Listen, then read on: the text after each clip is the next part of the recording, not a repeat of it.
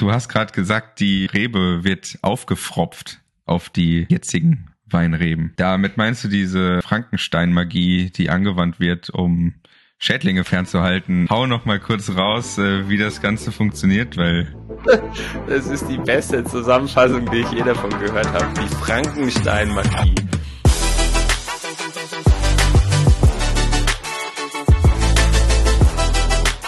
Willkommen zur Kino und Pixel Podcast Folge Nummer 30, so ein Mini-Jubiläum. Nach unserer Live-Session, mehr oder weniger Live-Session von der Weinburgenland-Veranstaltung am vergangenen Montag. Wieder beim Weekly Update. Wir haben interessante Themen dabei, wie üblich. Ich habe den Tipp von einer Freundin bekommen, die unseren Podcast hört. Wir sollen eine kurze Zusammenfassung am Anfang machen. So nach dem Motto für alle die, die keine Zeit haben, den Podcast zu hören. Gib uns doch mal die Main Hard Facts am Anfang. Äh, kleiner Tipp, wir machen das so, dass wir die Podcasts, wenn wir sie hochladen, egal ob Audio oder Video auf YouTube oder Spotify, wir packen einzelne Blöcke in die Show Notes. Das heißt, wenn ihr jetzt sagt, okay, Lukas und Alex reden gerade seit acht Minuten über alkoholfreien Champagner und es interessiert mich nicht die Bohne, dann springt einfach zum nächsten Thema. Das ist automatisch so eingeteilt und dann müsst ihr euch nicht antun, dass wir uns da etwas tiefer mit dem Thema beschäftigen.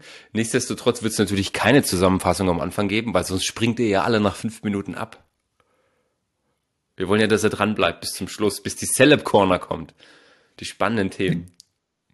Selbst wenn wir es wollten, könnten wir es gar nicht machen, weil, also wenn jemand die Vorbereitung sieht und wenn dann jemand, also wenn man sich nachher das Ergebnis anschaut, dann, also irgendwann driftet es komplett auseinander und ja, das müsste man dann irgendwie im Nachhinein aufnehmen. Also ich teaser gerne so ein bisschen an, was wir dabei haben heute.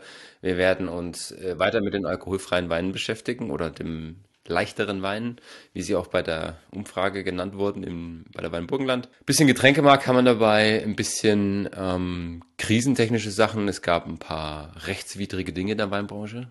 Unter anderem sind, ist der größte Diebstahl in der Feinwein Welt verknackt worden. 1,3 Millionen Euro, 6 Millionen Euro waren das.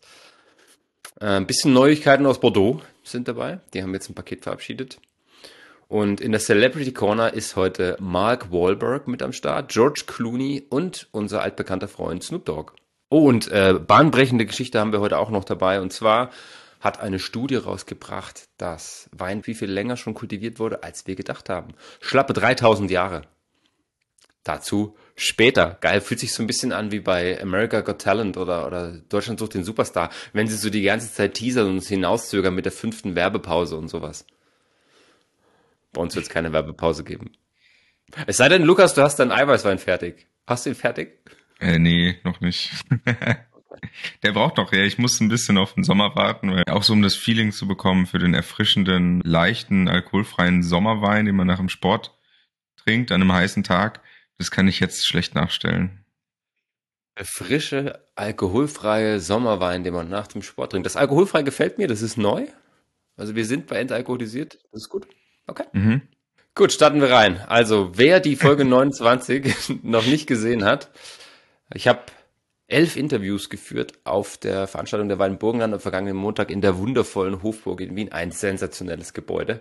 Also geschichtsträchtig, optisch eine Sensation, schön anzusehen, einfach darin äh, auch mal ein bisschen zu wandeln. Ich habe mir ein paar Minuten Zeit genommen, um mir vorher ein paar Deckenfresken und sowas anzugucken. Also wirklich abgefahrene Architektur. Und tolle Interviews geführt. Die haben alle immer die gleichen Fragen bekommen. Was seht ihr als Trends und Herausforderungen 2023? Und wir hatten ja schon mal so eine Studie dabei, wo viele sich damit beschäftigt haben. Inflation wird dies Jahr ein Thema und alkoholfrei wird ein Thema, was auch genannt worden ist mit 44 Prozent. Also da gab es ein paar Nennungen dazu. Und das Klima kam bei diesen Studien, die wir bisher dabei hatten, sehr, sehr zu kurz. Und wir hatten tatsächlich sieben von elf Nennungen, was das Klima anging. Und da waren auch Leute dabei, die selber aktiv arbeiten, also Winzerinnen und Winzer im Weinberg, die das als Thematik sehen für dieses Jahr und auch Leute aus der Branche, die sich mit Marketing oder mit äh, Organisationen in der Welt beschäftigen, die gesagt haben, das Klima ist eine der bestimmendsten Dinge heute und auch in Zukunft. Und mich hat es nicht überrascht, aber es steht so ein bisschen entgegen dem, was wir in den Studien gelesen haben. Und ich finde es tatsächlich gut, dass dieses doch, wir haben ja schon mal drüber gesprochen, vielleicht zu weit, zu ungreifbar äh, liegendes Thema so präsent ist bei den Leuten. Gut, jetzt müsste dieser Kling kommen. Äh, ja. spannend war tatsächlich das, was auch bei den Trends, also Klima kam bei den Herausforderungen, bei den Trends waren äh, die leichteren Weine, also auch die entalkoholisierten Weine, großes Thema.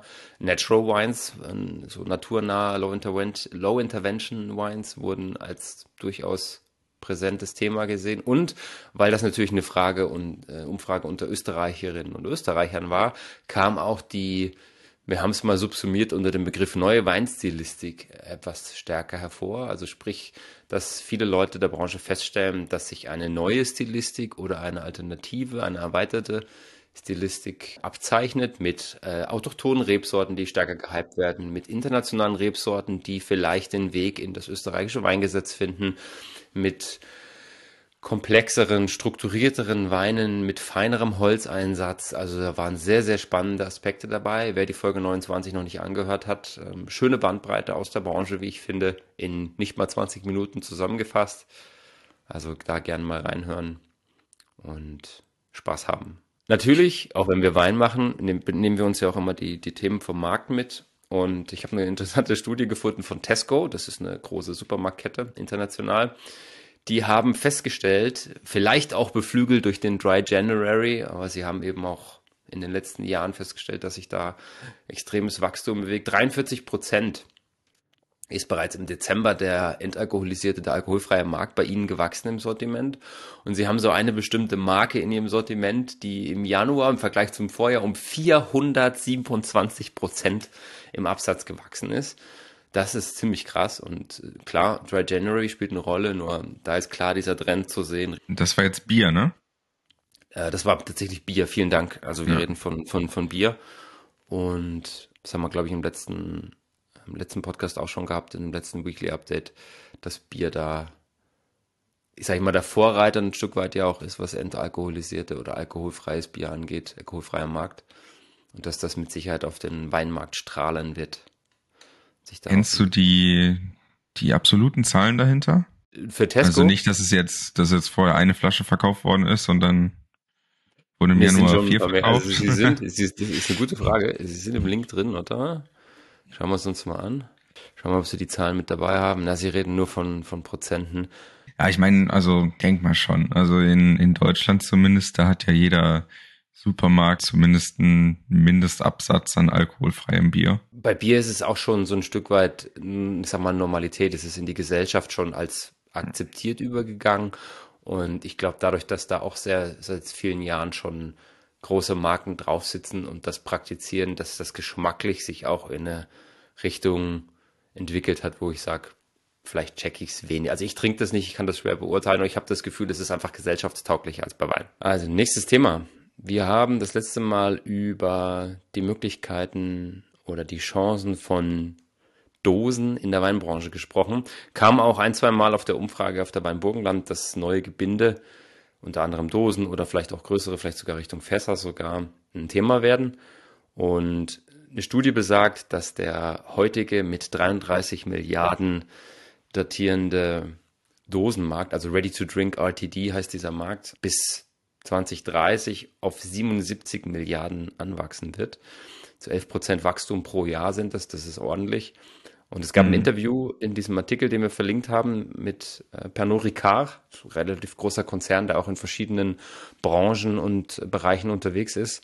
Die sagen, das ist eine riesengroße Chance, dass ich als große Marke in, gerade in diesem Franchise-Bereich, in diesem Entry-Level-Bereich den Zugang der Leute zu der Marke ermögliche. Dass ich sage, ja, du kriegst jetzt vielleicht die einfacheren Sachen in den Dosen, kleinere Gebinde, oft mit ähm, Cocktails oder Longdrinks oder sowas in den Dosen, werden die quasi an die Marke rangebracht und haben dann Potenzial, dass sie sich auch mit den teureren, höherwertigen Sachen beschäftigen, dass es so eine Art Sog in die Marke erzeugt.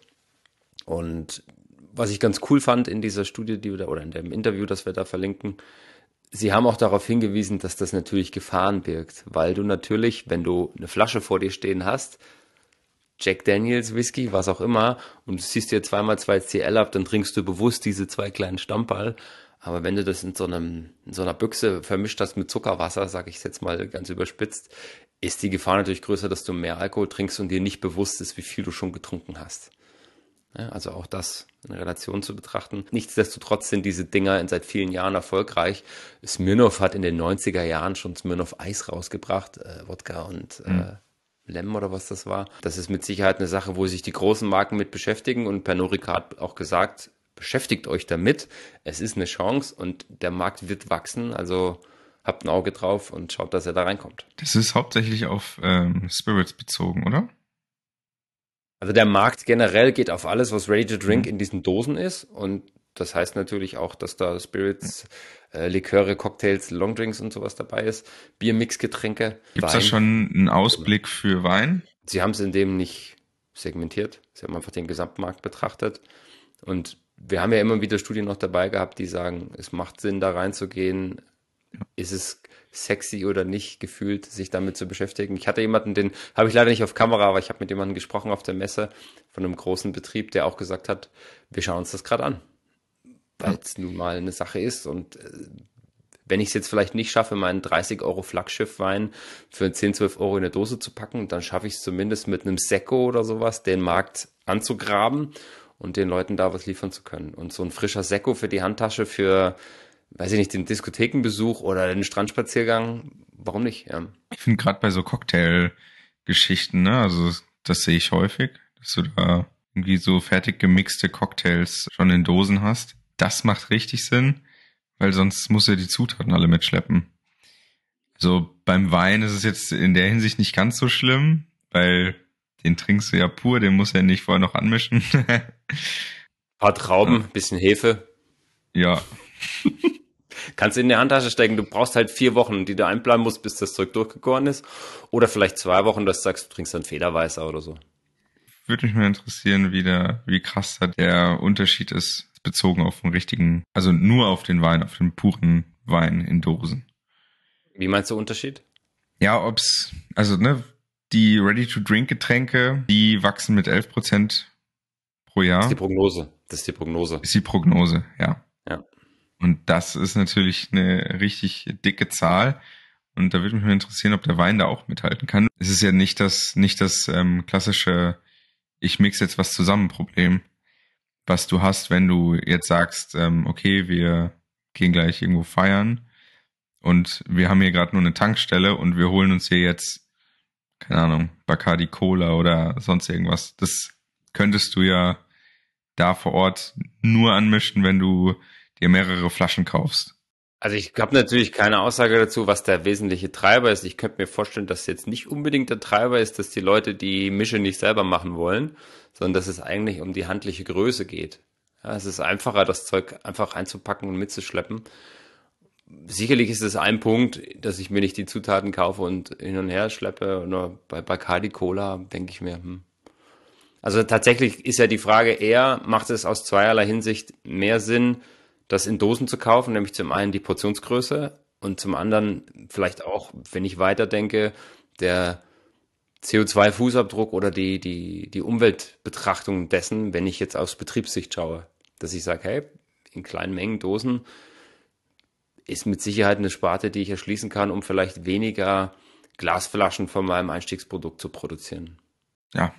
Mir fällt gerade ein, ich habe einen, ich habe einen Weingut aus Eisenheim, da könnte ich mal mit dem Winzer beziehungsweise mit seiner Tochter sprechen. Die haben eine Kampagne gefahren zu Sekko in Dosen.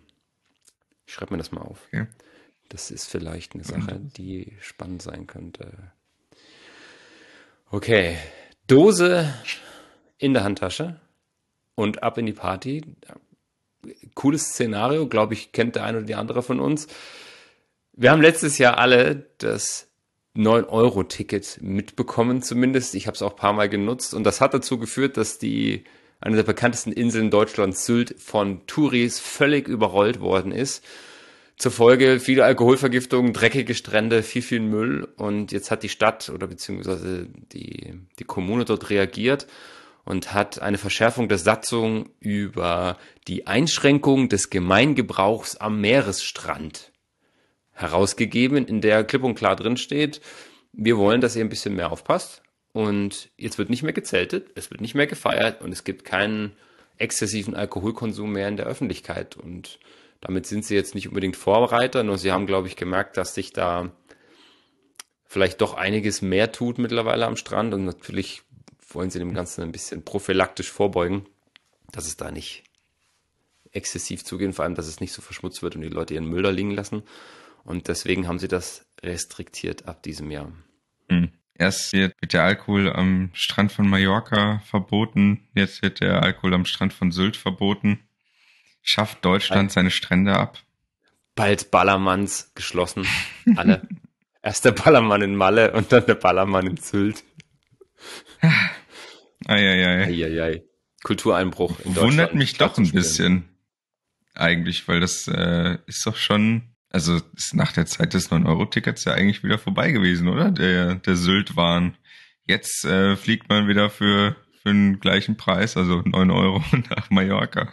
Ich weiß nicht, also ich, ich, glaube, dass viele Leute die Chance genutzt haben, in eine Region zu fahren, wo vielleicht der Name oder die, das gefühlte hohe Level dort schon abgeschreckt hat und jetzt haben die mit dem Besuch dort vielleicht festgestellt, so schlecht ist es da gar nicht oder vielleicht tut sich da auch viel. Ich meine, gerade die jüngeren Generationen, die äh, den stark, viel stärker den, den Zugang haben zu Edelgastronomie, zu gutem Essen, guten Getränken, die vielleicht auch mehr reisen, als sich irgendwelche Besitztümer anzuschaffen. Also die investieren ihr Geld einfach anders. Mhm. Kann ich mir schon vorstellen, dass die sagen, ja, warum nicht? Sylt hat Kultstatus, machen wir da halt mal einen kleinen Ausflug hin. Sicherlich ist das kein Vergleich zu der Ballermann-Kultur der 90er und Anfang 2000er Jahre in Mallorca, nur wenn du überlegst, dass vielleicht Sylt auch sagt, hey, wir haben ja einen gewissen Ruf, wir haben eine gewisse Außenwirkung und wir sind nun mal doch ein sehr, sehr, sag mal, gehobeneres Urlaubsziel, die haben vielleicht auch Angst, dass ihnen die anderen Leute dann weglaufen. Hast du es mitbekommen mit den Punks in Sylt? Punks nach Sylt oder sowas hieß die Aktion. Es war letztes Jahr, als es rauskam. Da sind Züge voll mit Punks nach Sylt gefahren und die haben da komplett abgerissen. Also es ist auf jeden Fall nicht verkehrt, das einzuschränken aus deren Sicht. Ja, ich meine, du kannst in der, in der Innenstadt von München darfst du öffentlich auch keinen Alkohol trinken. Gibt es Schilder, die am Marienplatz stehen? Ab hier keinen öffentlichen Alkoholkonsum mehr. Und in den USA ist das Gang und Gäbe, ja, da darfst du ähm, in der Öffentlichkeit überhaupt keinen Alkohol trinken. Da trinkt man aus Tüten. Ja. Spannend wird es natürlich, wenn du dann die Argumentation hast, das ist alkoholfrei. Tja. Würde uns noch eine Weile mhm. beschäftigen. Wiederkehrendes Thema, lieber Lukas. Bordeaux. Wir haben uns ja schon ein paar Mal mit Überproduktionen beschäftigt dort und der Krise, die sie haben mit dem Absatz. Es gibt jetzt die Verabschiedung der CIWB, das ist quasi die, das Institut, was sich um Bordeaux als, aus Marketing-Sicht und organisatorischer Sicht kümmert. 10.000 Hektar wollen sie roden. Für diese 10.000 Hektar steht ihnen ein Hilfspaket für die Betriebe zur Verfügung und das sind ungefähr 6.000 Euro pro Hektar, die da jeder Betrieb kriegt. Klingt erstmal viel, langfristig betrachtet ist es das natürlich nicht, nur Zumindest ist es auch aus Sicht der Überproduktion sinnvoll, da ein bisschen aufzuräumen. Sie fokussieren sich auf die Weinberge, die sehr, sehr unproduktiv sind, die vielleicht beschädigt sind, äh, zu alt sind oder die an dieser Rebkrankheit leiden, die dort sehr, sehr stark vertreten ist. La Vessence Dorée heißt die. Rebkrankheit, wo, so, also wo die Blätter so gelblich werden, die vergilben. Und die werden sie rausreißen und dann mal so ungefähr zehn Prozent der Rebfläche von dort reduzieren. Wie sie das genau jetzt hinkriegen, ist natürlich auch die Frage, weil wenn ich ein Betrieb bin und ich sage, ich will eigentlich nicht roden, ähm, ich habe aber so Rebflächen, ist es vielleicht das gleiche, wie wenn ich sage, ich habe eigentlich geile Rebstöcke, nur ich kann es mir nicht mehr leisten oder nicht mehr erlauben und die müssen halt raus. Also diese, dieses Beschäftigen mit Einzelindividuen, das wird, glaube ich, so der spannende Teil für die nächsten zwölf Monate werden da. Ja, schon krass eigentlich, wenn du da so eine Krankheit im Rebstock hast, wie es da dann über deinen ganzen Weinberg ausbreitet, ne? Ja, also das ist schon eine fiese Krankheit. Es gibt ja noch ein paar mehr und der Mensch hat es ganz gut im Griff. Da geht es auch darum, so ein bisschen vielleicht aus Biodiversitätsgründen zu sagen, ich will ja nicht permanent irgendwas sprühen, weil dann doch viel kaputt geht. Ich habe letztens dieses Zitat gelesen von dem einen australischen Winzer, der gesagt hat, du kannst natürlich schon sprühen gegen Erreger und sowas, dann tötest du halt nicht nur die Bösen, sondern auch die Guten. Und das Traurige ist, dass die Bösen meistens wiederkommen und die Guten nicht. Und das ist dann halt schon ne, eine Aussage. Und wenn du dann merkst, dass du irgendwann überhaupt nichts mehr im Weinberg hast, dass es nirgendwo mehr summt, dass auch keine Vögel mehr da sind, weil es keine Insekten mehr gibt. Das macht aus deiner Monokultur nur noch viel krassere Monokultur und coole Geschichte. Wir können eh gleich, wir haben ja den Punkt mit dabei und zwar die Cargo Road Wines heißt, die, heißt das Weingut.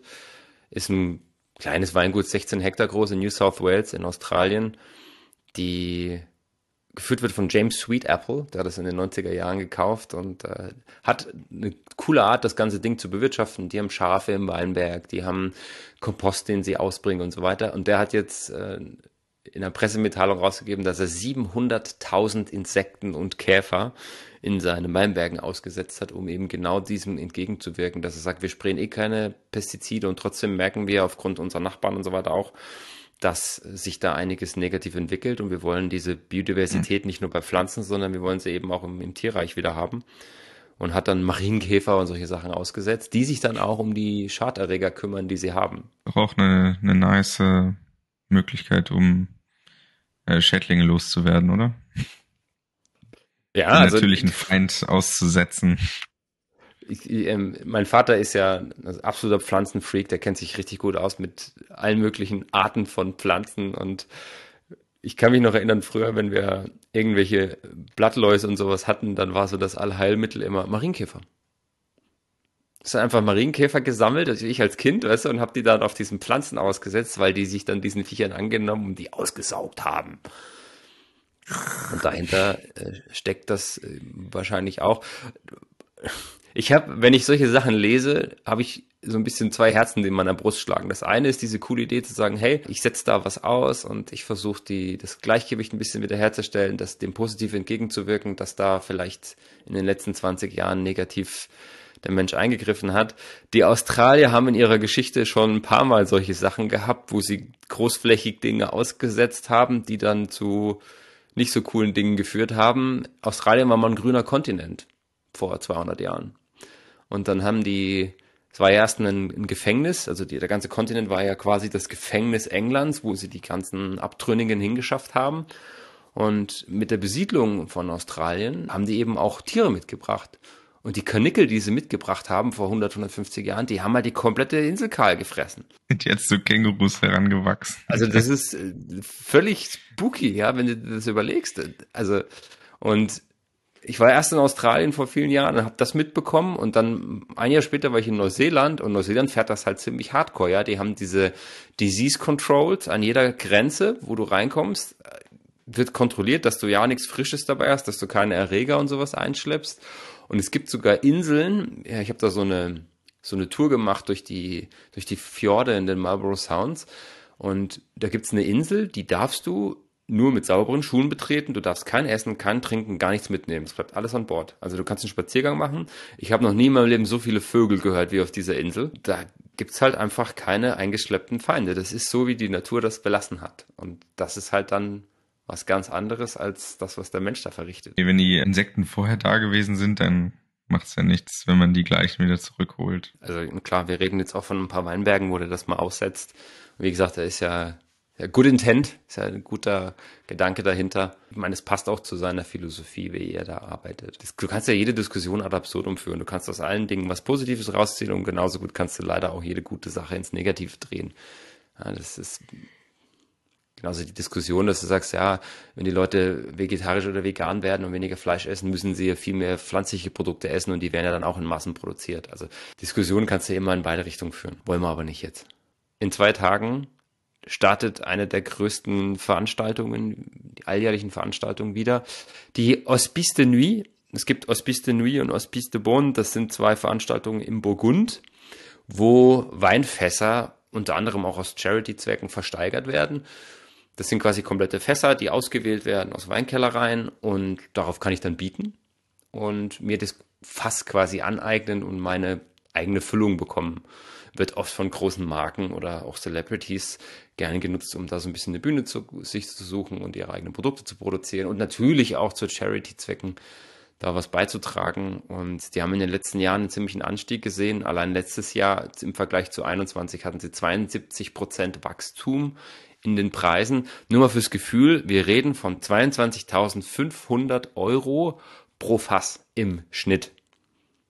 Das sind knapp 100 Euro pro Liter. Das ist eine echte Ansage. Und nachdem sie jetzt das Weinjahr 2022 versteigern, das ein sehr, sehr großes Jahr in Burgund geworden ist, mit tollen Qualitäten, erwarten sie dieses Jahr natürlich auch wieder einen ordentlichen Anstieg.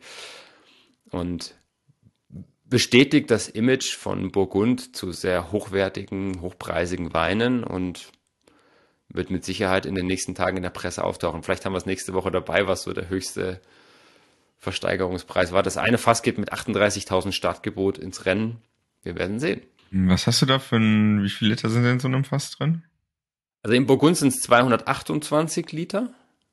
Was macht man denn damit? Ja, abfüllen in Flaschen. Aber ne, wenn man hauptsächlich das Image kauft oder so, ne? Da waren wir ja schon mal, dass man bei Wein hauptsächlich auch das Image des Weinguts kauft und das Etikett der Flasche und sowas. Ja. Und wenn du da jetzt hingehst oder, oder wer sind die Personen, die da irgendwas ersteigern? Es sind Immobilienfirmen oder Rechtsanwaltskammern, ja, okay. Rechtsanwaltskammern, Rechtsanwaltskanzleien. Ehrlicherweise ist es nicht meine Welt, weil ich die Preise schon sehr krass finde und natürlich hört man das und in den letzten Jahren ist Hospice de Beaune gerade sehr hm, noch angeguckt. Das ist die andere, noch bekanntere äh, Versteigerung, die es da gibt, die zwei Jahre, 200 Jahre jünger ist. Und für was wird's gespendet? Die Einkünfte werden für die Armen, Alten- und Krankenpflege verwendet. Einiges Hektar an Rebflächen, das sie dann quasi versteigern. Ja, also es gibt diese Hospice de Beaune, es gibt diese Hospice de Nuit und die stellen dann die Erträge aus deren Flächen, die sie bewirtschaften, für diese Aktionen bereit. Und die haben halt Grand Cru Status, Premier Cru Status, also das sind sehr qualitativ hochwertige und das, was sie einnehmen bei den Auktionen, wird dann natürlich zum einen verwendet, um die Flächen zu bewirtschaften und zum anderen dann, um in die Alt-, in die Krankenpflege und in die Armenunterstützung zu stecken. Also wenn du fast kaufen willst und hast 20.000 über, bist du dabei. Easy. Und Hospice de Nuit ist, sag mal, die etwas unbekanntere Version, die es aber schon seit 1270 gibt. Und Hospice de Beaune ist die, die wirklich einen Namen hat, die seit 1400 43 machen die das. Und halt immer mit dem Hintergrund, dieses karitativ zu fördern, zu unterstützen. Und in der Branche, wie gesagt, also du hast vollkommen recht, du kaufst dir ein Stück weit das Image und es geht ja auch, es ist halt auch Marketing. Also wenn du das Geld hast, deinen eigenen Wein zu machen für 100 Tacken die Flasche oder weiß ich nicht, 120 oder sowas, dann ne, ist das schon ein gutes Marketing, was du da fahren kannst. Da bin ich gespannt auf nächste Woche. ja, mal schauen, ob sie die Zahlen dann schon draußen haben. Ich denke mal schon. Dann bringen wir die mal mit. Also ich tippe, dass sie 50 Prozent nochmal wachsen können, wenn der Jahrgang wirklich so gut ist. Natürlich auch entsprechend dem, was die dort vermarkten und was wir nicht vergessen dürfen. Klar ist gerade durch Inflation und die Angst im Markt so ein bisschen, sag ich mal, die, die Kaufkraft und auch die Kaufwilligkeit der Leute eingeschränkt. Das sind halt Sphären, im Normalfall, wo den Leuten das relativ egal ist, die damit bieten. Ja. Zumal die das auch oft dann als Invest kaufen, weil sie die Märkte sehr gut kennen und wissen, wenn das jetzt ein, ein, ein Bärenmarkt ist und alles am Boden ist, dann kaufen die erst recht bestimmte Dinge, um da zu investieren. Und kaufen ist immer noch besser als klauen. Das stimmt. Wir haben drei kriminelle Geschichten mit dabei heute. Und zwar fangen wir mal an, wenn wir gerade beim Klauen waren. Es gibt ein Trio, äh, ein Duo, Entschuldigung, das 1,6 Millionen Euro aus einem Sternerestaurant in Spanien geklaut hat letztes Jahr. Die sind dann verhaftet worden in Montenegro und jetzt verurteilt worden zu zwei und vier Jahren Haft. Und ich habe dann ein bisschen recherchiert, worum es da genau ging. Also die haben das minutiös geplant und haben halt sehr, sehr lange dieses Restaurant, dieses Atrio oder Atrio ausspioniert. Und die Dame ist, by the way, mexikanische Schönheitskönigin. Das war die Miss Earth. Und die hat dieses Ding ausspioniert, hat dann den, die Rezeption abgelenkt um ein oder zwei Uhr morgens mit irgendwelchen abstrusen Anrufen, wo sie was zu essen bestellt hat und Dessert und Cocktails und so. Und ihr Komplize ist dann in den Weinkeller eingestiegen und hat insgesamt 45 Flaschen geklaut im Wert von 1,6 Millionen Euro. Und so wie sich der Artikel gelesen hat, sind die Flaschen auch nicht wieder aufgetaucht. Also die haben sie wahrscheinlich verkauft oder was. Eine Flasche war eine sehr, sehr berühmte Süßweinflasche von Chateau d'Yquem, die mehr als 300.000 Dollar wert hat. Das hat dem Restaurant sehr wehgetan, weil das natürlich auch ein Image-Schaden ist. Und ich meine, du klaust ja da kein Geld, sondern du klaust halt Image, du klaust Geschichte. Das tut schon weh, wenn du das verlierst. Ja, weil das vielleicht auch, sag ich mal, emotional mit dem ganzen Betrieb verbunden ist und so weiter. Das war nicht schön. Und die haben halt jetzt gesagt, klipp und klar, geht in den Knast. Vier, vier Jahre. Das klingt schon fast ein bisschen wenig, ne? Ja, komm. Also krass ist es jetzt nicht. Also es gibt äh, noch viel schlimmere.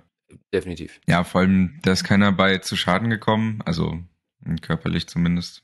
Und den Rest übernimmt wahrscheinlich sowieso die Versicherung. Von daher, da sind zwei und vier Jahre, würde ich mal aus meiner Perspektive sagen, ist okay. Aber äh, krass, wie haben die die denn überführt? Ich meine. Also sie haben sehr, sehr klar darüber geredet, wie die das abgezogen haben, den Deal, um eben auch plakativ zu machen, worauf vielleicht andere Betriebe aufpassen sollten. Wenn mal solche andere Maschen, Diebe. ja, weiß ich nicht. Das vielleicht auch, nur ich glaube schon, dass das ein bisschen mehr Awareness schafft bei vielen Betrieben, ähm, sie über sowas nachzudenken, weil das, das waren dann geklaute Chipkarten und solche Geschichten. Und sie haben nur gesagt, ja, sie sind verhaftet worden in Montenegro nach langer Recherche, minutiöser Untersuchungsarbeit und jetzt haben sie die geschnappt und jetzt gehen sie ins Gefängnis für vier Jahre. Vier Jahre, lieber Lukas, ist auch die Zeit, die das Weingut Ernest Hemingway in den USA ohne Lizenz gearbeitet hat. Die haben vier Jahre lang Alkohol verkauft ohne Lizenz. Und jetzt kann das ja passieren, sagen wir mal, du steigst vielleicht ein und kennst dich nicht so im Detail mit den rechtlichen Sachen aus. Der Besitzer hat gesagt, er hat das Weingut 2019 gekauft und hat gedacht, die Lizenz geht auf ihn über. Und er hat ja auch gar keinen Alkohol verkauft und die Weinberge waren auch für Veranstaltungen geschlossen seit 2019.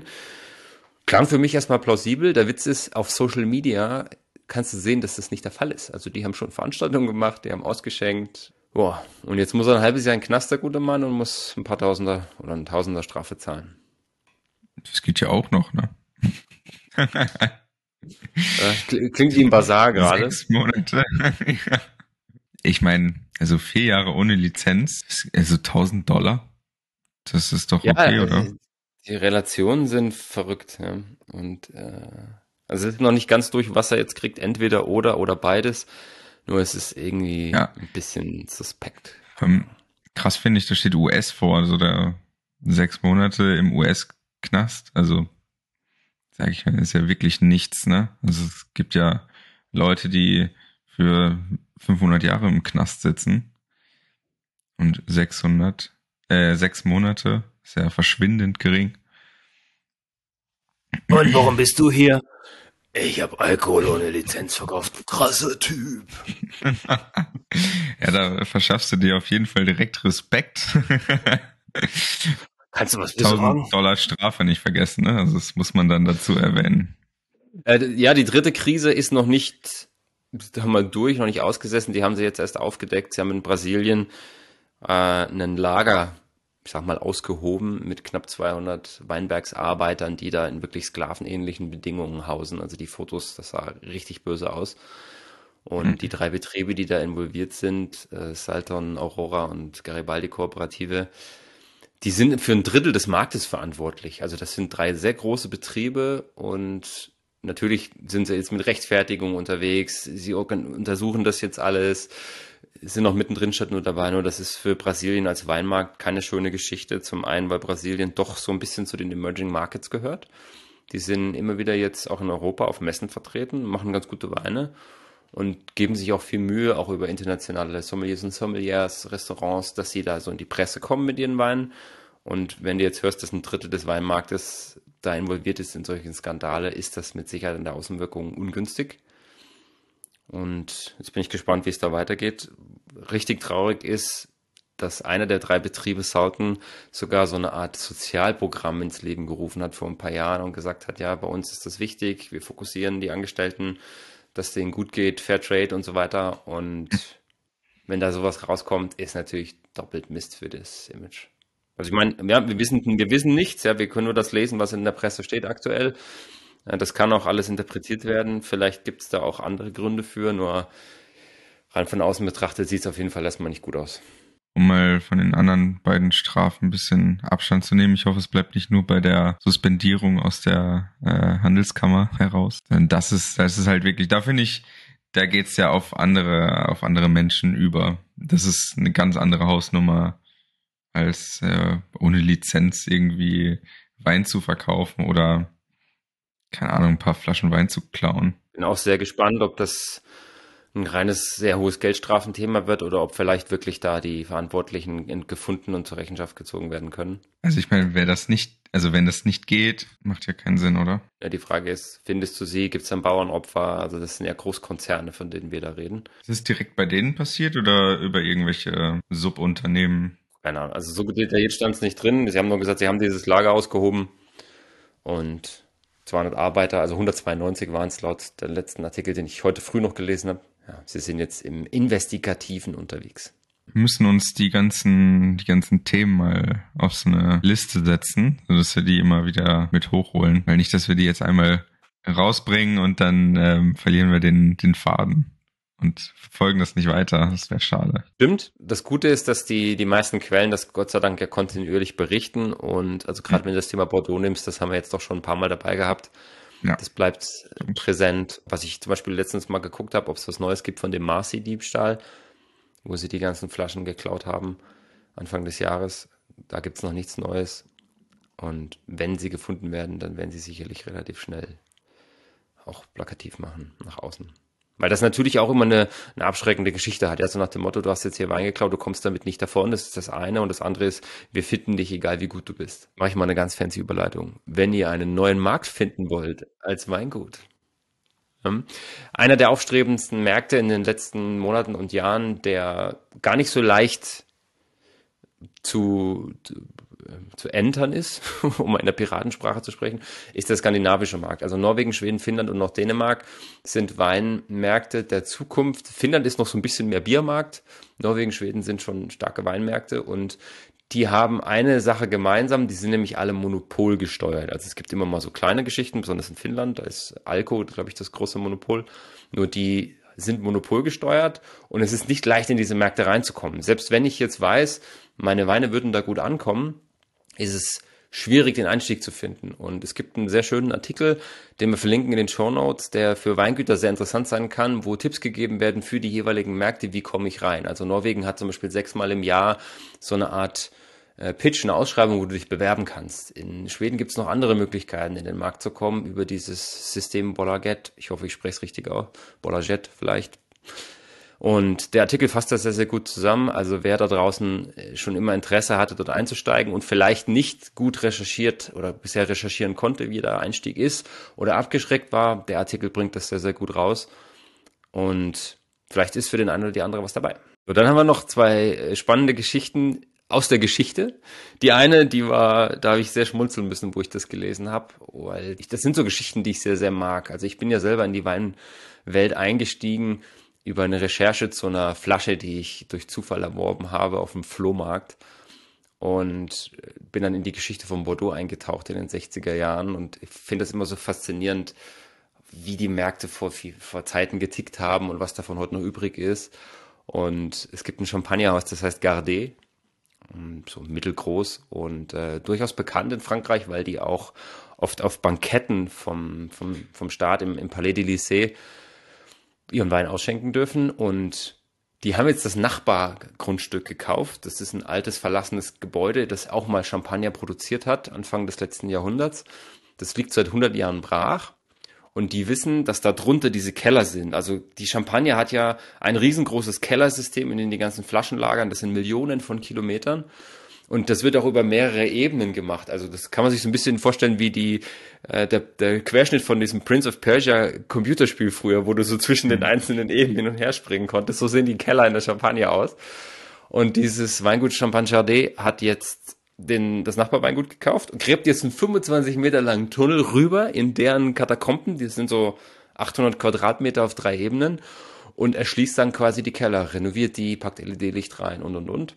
Und Finde ich ziemlich cool. Vor allem, wenn du dann überlegst, du kannst ja dann wahrscheinlich noch auch in diesen Dingern alte Sachen finden und dann recherchieren. Vielleicht liegen da auch noch Flaschen rum. Da kommt so ein bisschen dieses Mystische mit dazu. Sowas finde ich total geil. Vielleicht brauchen die jemanden, der den Tunnel gräbt. Hm. Hast du Bock? Warum nicht? Es gibt auch heute so Techniken, wo du mit so einem Wasserstrahlschlauch dich langsam vorgraben kannst. Ja. Yeah. Also sowas finde ich immer mega spannend, solche Geschichten. Nochmal zurück zu deinem, zu deinem äh, Flohmarktfund. Du hast den Deep Dive äh, in die Weinbranche damit gestartet, dass du auf dem Flohmarkt eine Flasche gefunden hast. Ja, ich war mit einer guten Freundin damals mit der Julia in München unterwegs vor mehr als zehn Jahren und wir haben einfach nur einen Spaziergang gemacht abends und sind an einem Laden vorbeigekommen, der eigentlich ein Getränkemarkt war früher und da stand eben drauf Auflösung, der Besitzer war gestorben und der Besitzer war Messi, der hat einfach alles gesammelt und in diesem Laden waren seine ganzen Sammlungen, Erwirtschaftung, was auch immer eben ausgestellt und die Familie hat das schweren Herzens verkauft. Und wir sind da abends reinmarschiert. Am Vorabend der offiziellen Öffnung, die Dame war so nett, uns reinzulassen. Und ich stand dann vor so einem Karton mit Weinflaschen. Da waren fünf Flaschen drin. Und ich habe dann so die Flaschen rausgezogen. 1987, 1981, 1962. Die sahen alle auch ziemlich abgeranzt aus. Und dann habe ich gefragt, was die Kiste kosten soll. Und die habe ich dann zum damaligen Preis von 15 Euro erstanden, also drei Euro pro Flasche und saß dann in der S-Bahn nach Hause und habe die Flaschen gegoogelt und habe dann beim Googlen festgestellt, dass eine dieser Flaschen, das ist eine Sauterne, ein Süßwein aus Bordeaux, 1962, von dem Abfüller Cruz Fils et Frère abgefüllt worden ist. Letzte Versteigerung ist für 400 irgendwas Euro über den Tisch gegangen. Da bin ich schon mal hellhörig geworden. Okay, das Zeug ist was wert, abgefahren. Äh, by the way, das war, also es ist schon mal passiert, nur dafür muss die Flasche halt auch in gutem Zustand sein. Was ich aber viel spannender fand, ist, diese Firma Krüß ist in den 70er Jahren dann verknackt worden für Weinpanscherei. Das ist einer der größten Skandale in der Geschichte des Bordeaux gewesen und ich habe diese Flasche erworben und bin dadurch einfach in diese Geschichte von Bordeaux eingetaucht. Ich fand das total faszinierend. Wie lang kann das Zeug reifen? Wie alt kann das werden? Die ganzen Skandale aufgearbeitet, mich dann mit den Jahrgängen beschäftigt und, und, und. Und irgendwie bin ich dann so tiefer in die Welt eingestiegen und ich glaube, das ist auch der Grund, warum ich heute so großer Bordeaux-Freund bin. Weil dich das Punchen von Wein fasziniert. ja, und jetzt pass auf, wenn du jetzt den Gänsehautmoment haben willst, ich bin ein paar Jahre später, war ich in Baden im Urlaub, im, im Weinurlaub, weiß ich nicht mehr, vor fünf, sechs Jahren oder so. Und ich war in der Innenstadt, von einer größeren Stadt unterwegs, ich weiß gar nicht mehr, welche das war, und bin aus Langeweile beim Schlendern in ein Antiquariat da gab's alte Bücher und der Typ war einfach, also es war so ein Antiquariat, wie man sich das vorstellt. Kein sortiertes Bücherregal, sondern einfach überall hunderte von Stapeln. Und ich habe ihn dann gefragt, so, haben Sie alte Weinbücher? Er sagte, ja, ja, ähm, Buch 147 bis 168 müsste Wein sein. Und dann hat er das so rausgeholt. Und da war unter anderem das Original, die erste Auflage vom Hugh Johnsons Weinbibel aus dem Jahr 1973. Die steht da hinten an der Wand. Ich, ich hol die mal kurz. Die steht auf meinem Schrein. Der große Weinatlas von Hugh Johnson. Und ich sitze in der Bahn nach Hause und blätter durch diesen Atlas durch und ich mache das jetzt hier mal vor der Kamera. Ich bin da so durchgeblättert und irgendwann bin ich auf einen Zeitungsartikel gestoßen, der in diesem Buch drin lag, ja. Und in diesem Zeitungsartikel äh, natürlich finde ich ihn jetzt vorführhalber nicht so auf die Schnelle. In diesem Zeitungsartikel steht drin, dass die Firma Cruz Fils Frère verurteilt worden ist für Weinpanscherei. ja? Also, das war völlig irr äh, und irgendwie so ein Zeichen, dass ich sage, okay, offensichtlich hier ist es. Bin ich auf dem richtigen Weg unterwegs. Ja. Aus der FAZ vom 22. März 1979 der Fälschung des Bordeaux-Weins folgt der Niedergang. Das ist spooky. Das ist echt. Ja. ja. Ja, krasses Story. So meine Geschichte zu meinem Anstieg. ja, definitiv. Aber es ist schön, ich, ich mag solche Sachen. Krass, dass du da noch die Sachen hast. Das hebe ich definitiv auf. Und wie gesagt, das steht auch direkt auf meinem Schrein hinter mir. Hast du die Flasche noch? Die Flasche habe ich auch noch, ja. Steht die im Weinkeller? Die steht tatsächlich im Weinkeller, weil der Korken schon leicht nässt. Deswegen steht sie. Aber der Keller ist feucht genug, dass jetzt der Korken nicht zwingend austrocknet, schätze ich mal. Ich habe schon überlegt, sie vielleicht schräg zu stellen, dass der Korken zwar feucht ist, aber eben nicht auslaufen kann. Hm. Guter Punkt.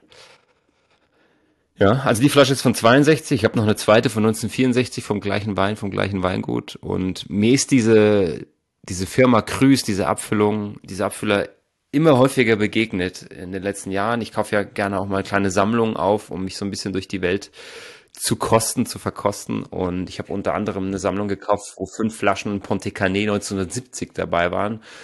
Durchaus ein gutes Jahr. Der 70er Ponte ist ein toller Wein. Ich habe den jetzt schon zweimal probiert, zweimal trinken dürfen. Und der ist auch von Grüß abgefüllt. Ähm, und es ist ja nur bewiesen worden, dass sie bestimmte Dinge gepuncht haben. Klar ist nicht, wann sie was, wo, wie schon gemacht haben. Und das ist ja diese Faszination dabei. Und egal ob gepuncht oder nicht, der 70er Ponte Cane war ein geiler Wein.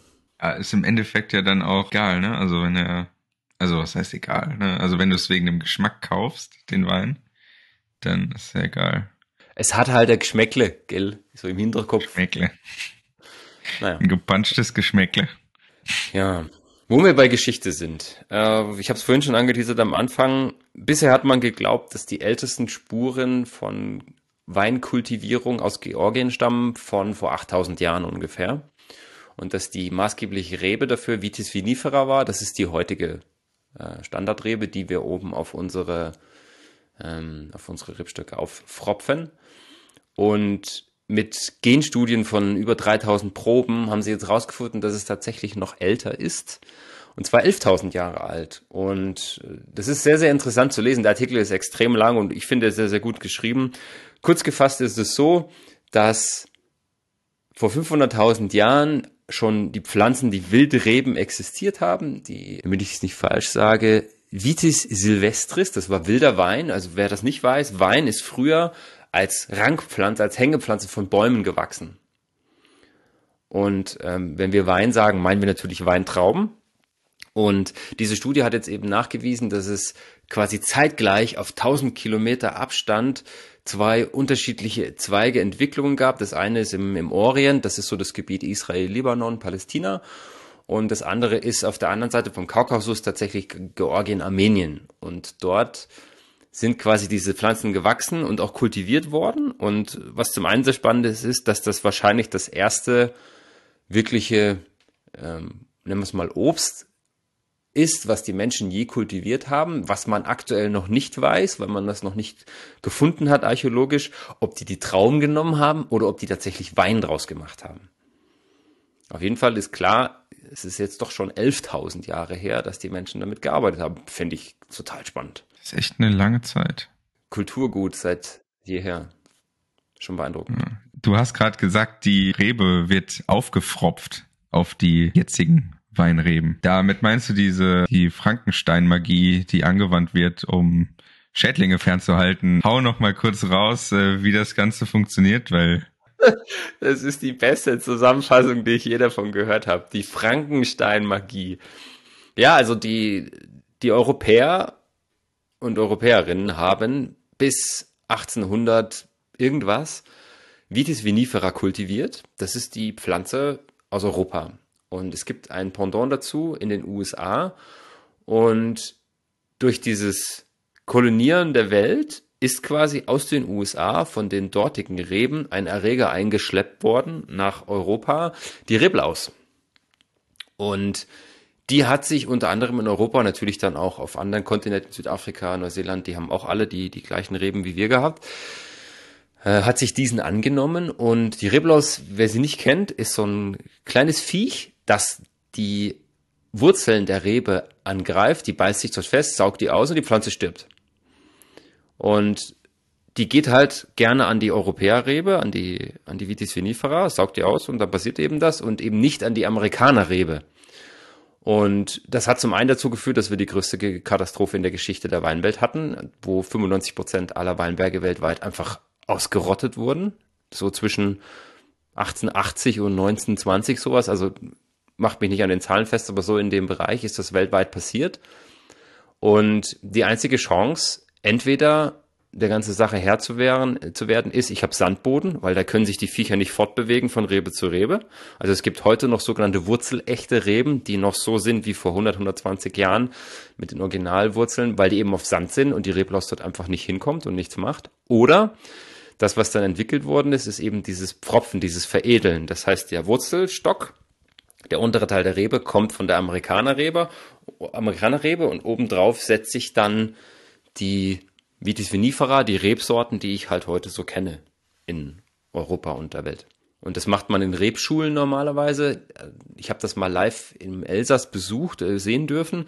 Das sind, es gibt so eine Stempeltechnik, wo die dann quasi ineinander verhakt werden. Dann wird die Veredelungsstelle verharzt und dann werden diese Stecklinge äh, ausgesetzt. Und man kann das ganz gut sehen, weil die Pfropfstelle wird immer oberirdisch angesetzt. Warum oberirdisch? Wenn ich die Pfropfstelle einbuddeln würde, haben natürlich theoretisch die Rebläuse wieder die Chance, an den, an den Stamm zu kommen. Ähm, deswegen sitzt die Pfropfstelle oberirdisch. Und wenn ihr ältere Reben seht, die im Weinberg stehen und vielleicht gerade kein, kein Gras dort ist in, in, in Bodennähe, dann seht ihr, dass die so eine kleine Beule hat. Und das ist diese ehemalige Veredelungsstelle von der Rebe. Das ist so die, die klassische Technik heutzutage. Interessant, interessant. Aber die Rebläuse, können die nicht einfach die Rebe hochlaufen? Machen sie nicht, die brauchen den Boden, also die leben im Boden. Und die können nicht ohne. Ich kann dir nicht sagen, ob es die Sonne ist, die sie stört oder die Luftfeuchte oder was auch immer. Auf jeden Fall sind sie unterirdisch am Start.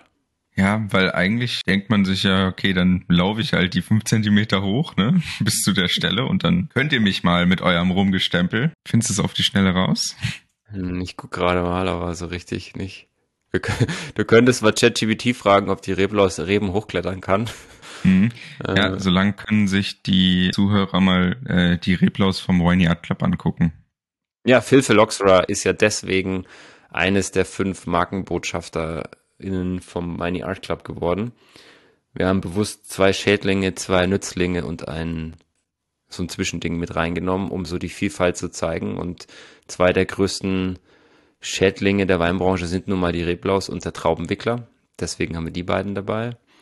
Und das Hefetierchen und der Regenwurm sind die beiden Helfer.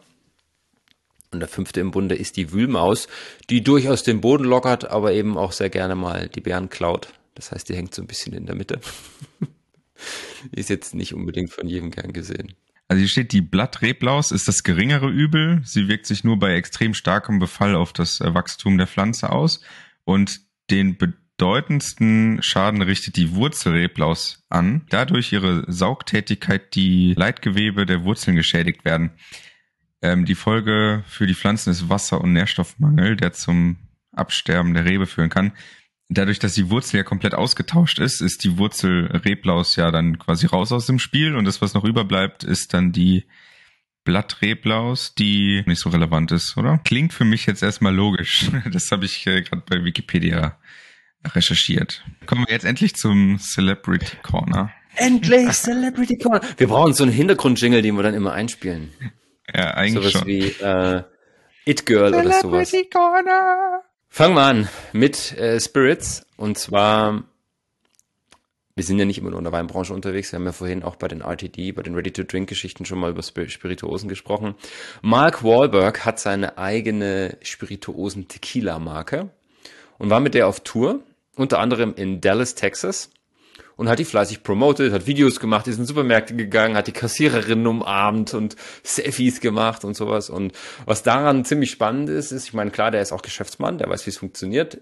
Der sieht ein extremes Wachstum im Spirituosenmarkt, insbesondere bei Tequila. Tequila wird immer mehr so ein Fashion-Drink, habe ich das Gefühl. Es gibt unglaublich viele, die Marken sich gekauft haben in diesem Bereich, nicht nur Mark Wahlberg.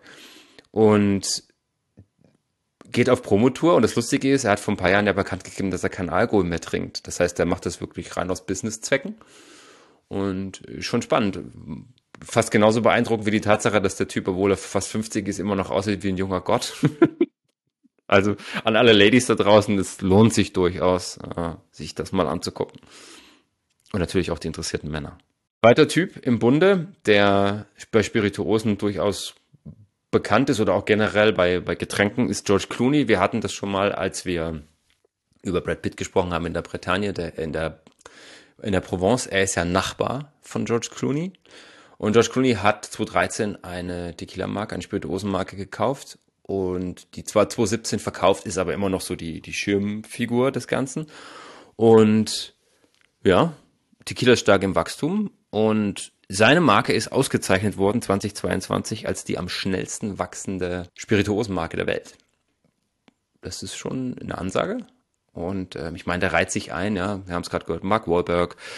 Ich habe mal ein paar Namen noch dazu geschrieben. The Rock, also Dwayne The Rock Johnson, Kendall Jenner, P. Diddy, alle die haben ihre eigenen Tequila-Marken und steigen dick ins Business ein. Ja, schon äh, krass, dass das gerade so ein, also, das heißt gerade, war das vorher auch so, das ist ein Trend der letzten Jahre.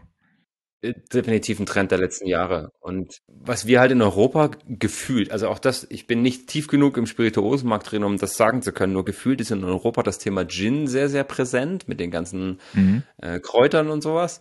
Und in den USA habe ich das Gefühl, geht es viel stärker in Richtung Whisky und Tequila. Also gerade Mezcal ist ja auch so ein, so ein Getränk, das in diese Richtung geht und hat auch einen starken Boom erlebt die letzten Jahre. Und die USA ist da eher so in dem Bereich unterwegs und wir halt stärker auf Gin. Und wie gesagt, das ist mein reines, mein reines Gefühl. Die Celebrities sind natürlich in den USA viel präsenter bei sowas als jetzt vielleicht in Deutschland. Und irgendwie habe ich auch das Gefühl, dass das trotz aller geschichtlichen Ereignisse mit Alkohol und Co-Prohibition und sowas in den USA normaler ist, wenn du als äh, Celebrity in diese Welt einsteigst dir so eine Marke besorgst und dann eben auch dazu stehst. Und gerade wenn du das sehr breit streust, wir hatten es ja letztes Mal von, Pete, von, von 50 Cent, der sein Champagner-Weingut hat, der hat auch schon für 50 Millionen Dollar Wasser verkauft.